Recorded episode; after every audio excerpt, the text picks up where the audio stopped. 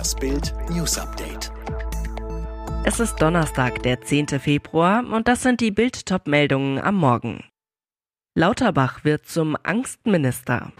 Von Platz 11 auf Platz 1. Dieses Gold ist ein Wunder. Bundesbehörde stoppt ersten Stromabzocker.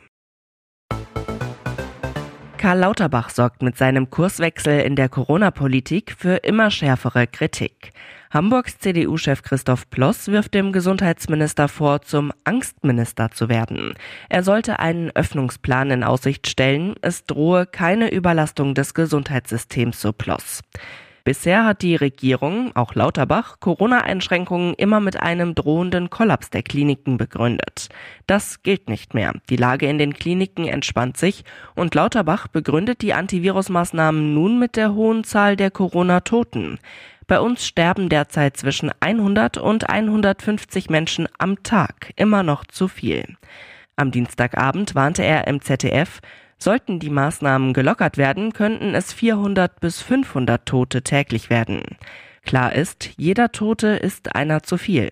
Dennoch kritisiert Bundestagsvize Wolfgang Kubicki, bemerkenswert, wenn das verfassungsrechtlich begründete Ziel der Corona-Maßnahmen plötzlich verschoben wird, in dem Moment, in dem eine Überlastung des Gesundheitssystems nicht mehr droht. Ein Sieg für die Schneewigkeit. Vinzenz Geiger holt mit einem wunderlangen Lauf über 10 Kilometer Gold in der nordischen Kombination. Von Platz 11 auf 1. Nach nur 98 Metern im Springen läuft er mit einer Minute 26 Rückstand los. Geiger ehrlich, ich bin ohne Hoffnung in das Rennen gegangen. Am Ende hat er Gold. Wie hat er das geschafft? Geiger, ich habe mich einfach so gut gefühlt heute. Das Material war unglaublich. Ich habe noch nie so einen guten Ski gehabt. 1000 Meter vor dem Ziel reißt er sich auf Platz 4 liegend die Startnummer vom rechten Bein und sprintet in die letzte Minute mit einem Puls von fast 200. Auf dem letzten Anstieg schnappt er den lange führenden Teamkollegen Johannes Ritzek, der wird am Ende Fünfter. Bundestrainer Hermann Weinbuch, so ein Rennen habe ich noch nie erlebt. Oliver Kahn ist im Moment auf einen Fahrdienst angewiesen. Nach Bildinformationen musste der Bayern-Boss für einen Monat seinen Führerschein abgeben. Grund, Kahn soll vor einigen Monaten in Hessen zu schnell unterwegs gewesen sein, nun ist der Lappen weg. Frau Kahn fährt den Titan.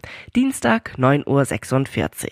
Bild erwischt den Vorstandsvorsitzenden und seine Frau Svenja vor ihrem Stammcafé Langs Café-Serie in Grünwald bei München.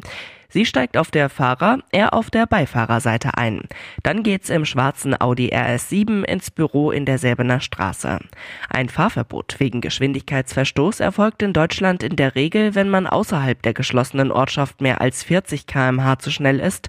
Innerorts gilt das ab 31 kmh.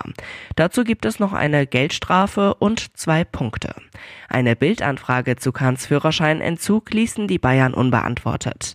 Glück hatten die Kahns, dass sie beim gemeinsamen Frühstück nicht auch noch ein Knöllchen bekamen. Frau Kahn hatte im Halteverbot geparkt. Sonne hilft, eine verletzte Seele zu heilen. Tapfer versucht Kati Hummels den brutalen Überfall zu verarbeiten, dem sie am Traumstrand in Thailand ausgesetzt war. Eine Freundin ist bei ihr, bald auch Sohn Ludwig. Doch die Nerven der TV-Moderatorin liegen blank. Als Bild am Mittwoch per Videoschalte mit ihr telefoniert, bricht sie in Tränen aus. Ich bin froh, noch am Leben zu sein. Der Gedanke ist ständig in meinem Kopf. Körperlich gehe es ihr soweit okay, so Kati. Ich habe eine Rippenquetschung, der Kopf tut weh. Läuft ein Mann hinter oder neben mir, zucke ich zusammen. Ich bin total schreckhaft geworden. Vergangenen Samstag hatte sich ein Mann von hinten auf sie gestürzt, er schlug ihr auf den Kopf, warf sie auf den Boden. Sie schrie, nimm was du willst und lass mich am Leben. Der Täter riss ihr das Smartphone aus der Hand, lief weg. Kathi rannte zurück zum Hotel, erstattete Anzeige bei der Polizei und informierte ihren Mann, Fußballweltmeister Mats Hummels. Am späten Abend flog sie nach Dubai. Schluss mit der Energieabzocke. Die Bundesnetzagentur greift gegen den Stromversorger immer grün durch und macht damit Millionen Stromkunden Hoffnung. Darum geht's. Der Energieversorger hatte im Oktober von vielen Kunden die monatlichen Abschläge für Strom und Gas heftig erhöht. Wegen stark gestiegener Beschaffungskosten sei der Schritt nötig, behauptete die Firma damals. Zu Unrecht hat Netzagenturchef Jochen Hohmann jetzt entschieden. Das Risiko steigender Beschaffungspreise darf nicht durch einseitige Erhöhungen der Abschläge auf Haushaltskunden abgewälzt werden, sagte er. Zieht Immergrün die Abschläge dennoch von den Kunden ein, droht der Firma jetzt ein Zwangsgeld von 100.000 Euro. Kein Einzelfall. Bei den Verbraucherzentralen gingen zuletzt viele Klagen von Kunden über Abschlagserhöhungen auch von anderen Anbietern ein. Auch die Netzagentur fordert betroffene Kunden dazu auf, sich bei ihr zu melden. Für die Schweden ist Lockdown ein Fremdwort. Trotz Corona-Pandemie machte das Land keinen einzigen Tag dicht.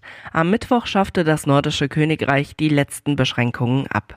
Homeoffice, Sperrstunde, Teilnehmer, Obergrenzen. Diese Begriffe konnten die Schweden Mittwoch ein für alle Mal aus dem Vokabular streichen. Wie fühlt sich der Freedom Day in einem Land an, das nie im Lockdown war? Bild unterwegs in Stockholm. Schon am Tag vor dem Ende der Einschränkungen ist von Virusalarm nichts zu spüren. Keine Ahnung, ob hier Maskenpflicht gilt, erklärt ein älterer Mann im Zug und schaut lieber weiter Biathlon auf seinem Handy. Natürlich ohne Maske.